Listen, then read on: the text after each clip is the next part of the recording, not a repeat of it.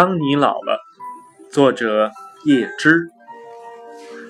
当你老了，头发花白，睡意沉沉，倦坐在炉边，取下这本书来，慢慢读着，追梦当年的眼神，你那柔美的神采与深幽的韵影。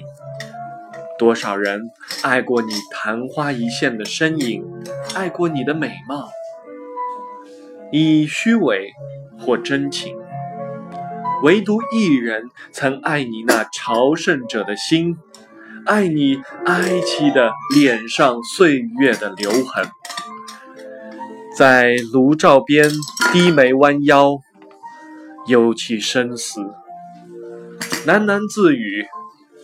爱情是怎样逝去，又怎样步上群山？